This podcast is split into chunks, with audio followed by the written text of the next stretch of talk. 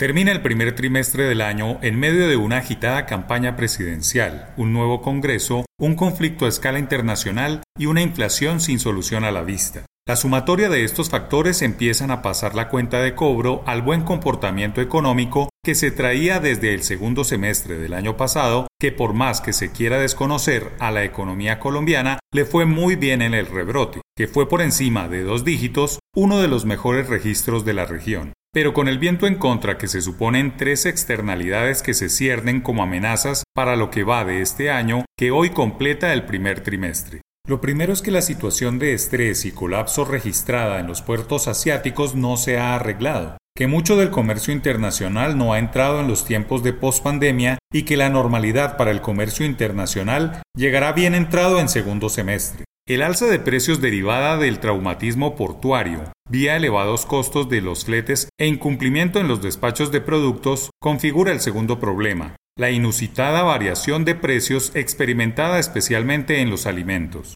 Los importadores de comida y energéticos han visto cómo algunas de las generaciones han tenido que vivir un alza de casi 10% en todos sus gastos habituales, una sensación que los estadounidenses y europeos habían olvidado o la experimentaban en las economías subdesarrolladas. Y el tercer factor, vía externalidades que enrarecen el comportamiento de la economía durante los primeros meses del año, tiene que ver con una guerra previsible, advertida y descontada en el oriente del viejo continente. Hace poco más de un mes, Rusia decidió atacar a Ucrania por la intención de esta república exsoviética de afiliarse a la OTAN acción que se ha convertido en un golpe de mesa al tablero geopolítico con grandes implicaciones para la economía global, como lo ha advertido el CEO de BlackRock, Larry Fink, el mayor inversionista del mundo, al referirse como el fin de la globalización. En la esfera local las cosas parecen sólidas, pero se avecinan nubarrones provenientes del componente político.